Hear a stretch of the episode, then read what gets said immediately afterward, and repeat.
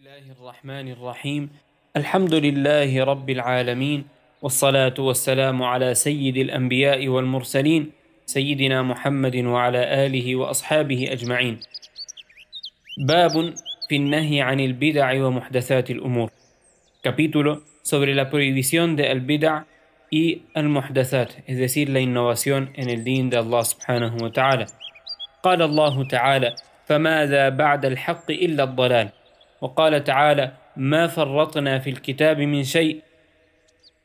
وقال تعالى فإن تنازعتم في شيء فردوه إلى الله والرسول أي الكتاب والسنة. وقال تعالى وأن هذا صراطي مستقيما فاتبعوه ولا تتبعوا السبل فتفرق بكم عن سبيله.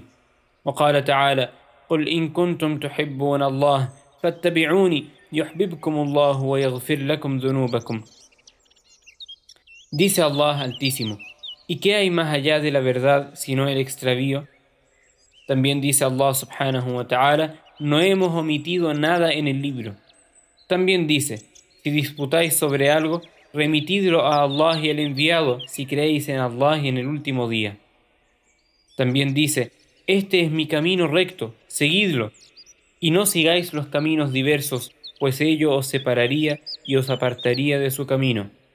También dice Allah subhanahu wa ta'ala, di, si amáis a Allah, seguidme, que Allah os amará y perdonará vuestras faltas. Allah es perdonador y compasivo. عن عائشة رضي الله عنها قالت قال رسول الله صلى الله عليه وسلم من أحدث في أمرنا هذا ما ليس منه فهو رد متفق عليه وفي رواية لمسلم من عمل عملا ليس عليه أمرنا فهو رد Aisha radiyallahu ta'ala anha narró que el enviado de Allah sallallahu alayhi wasallam dijo: Quien innove en nuestro asunto algo ajeno, le será rechazado. Este hadith ha sido convenido por al-Bukhari y Muslim. En una, en una narración en Muslim dice: Quien obre haciendo algo que no le he ordenado, le será rechazado. وعن جابر رضي الله عنه قال كان رسول الله صلى الله عليه وسلم إذا خطب احمرت عيناه وعلى صوته واشتد غضبه حتى كأنه منذر جيش يقول صبحكم ومساكم ويقول بعثت أنا والساعة كهاتين ويقرن بين أصبعيه السبابة والوسطى ويقول أما بعد فإن خير الحديث كتاب الله وخير الهدي هدي محمد صلى الله عليه وسلم وشر الأمور محدثاتها وكل بدعة ضلالة. ثم يقول أنا أولى بكل مؤمن من نفسه من ترك مالا فلأهله ومن ترك دينا أو ضياعا فإلي وعلي. رواه مسلم. وعن العرباض بن سارية رضي الله عنه حديثه السابق في باب المحافظة على السنة. جابر رضي الله تعالى عنه dijo El enviado de Allah sallallahu alayhi wasallam, cuando hacía una khutbah, se le enrojecían los ojos, levantaba su voz y aumentaba su enojo, como si fuera el comandante de un ejército que anuncia: el enemigo está al acecho, los atacará en la mañana o avanzará a ustedes en el ocaso. Y decía: Fuimos enviados la hora final y yo, como estos dos, y juntaba entre su índice y el dedo medio. También decía: la mejor palabra es, la del libro de Allah. La mejor guía es la de Muhammad sallallahu wasallam. Y las peores cosas son las innovaciones, porque toda innovación es extravío. También decía, a mí me corresponde ser el tutor de cada creyente más que a vosotros mismos. Quien deje riqueza será para su familia, es decir, para sus herederos, y quien deje deudas o hijos estarán a mi cargo. Este hadith ha sido transmitido por el imam muslim.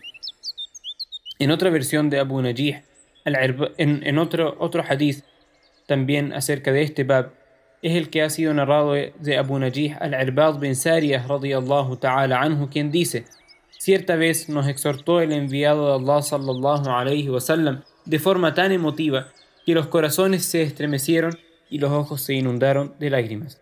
Y este hadith lo hemos leído en el Bab en el capítulo anterior. Babun fi man sanna sunnatan hasanatan aw.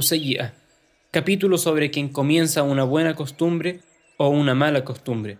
قال الله تعالى والذين يقولون ربنا هب لنا من أزواجنا وذرياتنا قرة أعين وجعلنا للمتقين إماما وقال تعالى وجعلناهم أئمة يهدون بأمرنا dice Allah Altísimo y los que dicen Señor nuestro concédenos en nuestras esposas y, y, y descendencia frescura de ojos y haznos un modelo para quienes tienen taqwa también dice Allah subhanahu wa ta'ala y los hicimos dirigentes que guiaban siguiendo nuestra orden. عن أبي عمرو جرير بن عبد الله رضي الله عنه قال كنا في صدر النهار عند رسول الله صلى الله عليه وسلم فجاءه قوم عراة مجتابي النمار أو العباء متقلدي السيوف عامتهم من مضر بل, بل كلهم من مضر. فتمعر رسول الله صلى الله عليه وسلم لما رأى بهم من الفاقة. فدخل ثم خرج فأمر بلالا فأذن وأقام فصلى ثم خطب. فقال يا أيها الناس اتقوا ربكم الذي خلقكم من نفس واحدة إلى آخر الآية إن الله كان عليكم رقيبا والآية الأخرى التي في آخر الحشر يا أيها الذين آمنوا اتقوا الله ولتنظر نفس ما قدمت لغد. تصدق رجل من ديناره من درهمه من ثوبه من صاع بره من صاع تمره حتى قال ولو بشق تمرة فجاء رجل من الأنصار بصره كادت كفه تعجز عنها بل قد عجزت. ثم تتابع الناس حتى رأيت كومين من طعام وثياب. حتى رأيت وجه رسول الله صلى الله عليه وسلم يتهلل كأنه مذهبة. فقال رسول الله صلى الله عليه وسلم من سن في الإسلام سنة حسنة فله أجرها وأجر من عمل بها بعده من غير أن ينقص من أجورهم شيء. ومن سن في الإسلام سنة سيئة كان عليه وزرها ووزر من عمل بها من بعده من غير أن ينقص من أوزارهم شيء. رواه مسلم.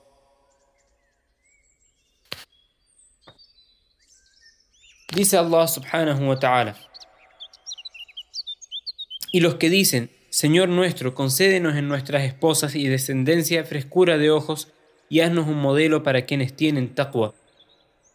Abu Amr, Jarir bin Abdullah radiyallahu anhu dijo, Comenzábamos el día con el enviado de Allah sallallahu alayhi wasallam cuando llegó una gente casi desnuda y harapienta, con sus espadas colgadas al cuello. La mayoría de ellos, o en realidad todos ellos, eran de la tribu de Mudar. El rostro del enviado de Allah sallallahu alayhi wasallam se entristeció por la pobreza que vio en ellos. Entró en su casa y salió para ordenar a Bilal que hiciera el Adán, luego el Iqama, luego hicieron el Salah y luego dijo: Hombres, temed a vuestro Señor que os creó a partir de un solo ser, creando de él a su pareja y generando a partir de ambos muchos hombres y mujeres.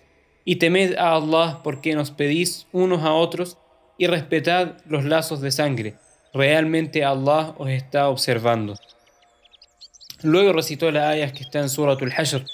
Vosotros que creéis, temed a Allah y que cada uno espere para el mañana lo que él mismo se haya buscado. Y temed a Allah, es cierto que Allah está informado de lo que hacéis.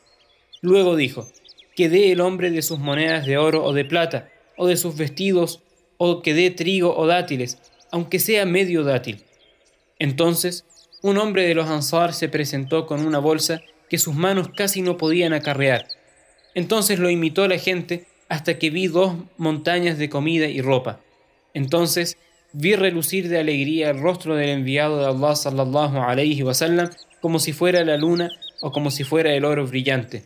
Dijo: Quien establezca una buena costumbre en el Islam tendrá la recompensa de su acción y de quien siga su ejemplo, sin que disminuya en nada la recompensa de este último y quien establezca una mala costumbre en el Islam cargará con el pecado de su acción y de quien siga su ejemplo, sin que disminuya en nada el pecado de este último. Este hadith ha sido transmitido por el imam muslim. Le pedimos a Allah subhanahu wa ta'ala que nos permita abstenernos de la innovación en su din y que nos permita ser siempre de quienes dan un buen ejemplo a seguir. آمين وآخر دعوانا أن الحمد لله رب العالمين والسلام عليكم ورحمة الله وبركاته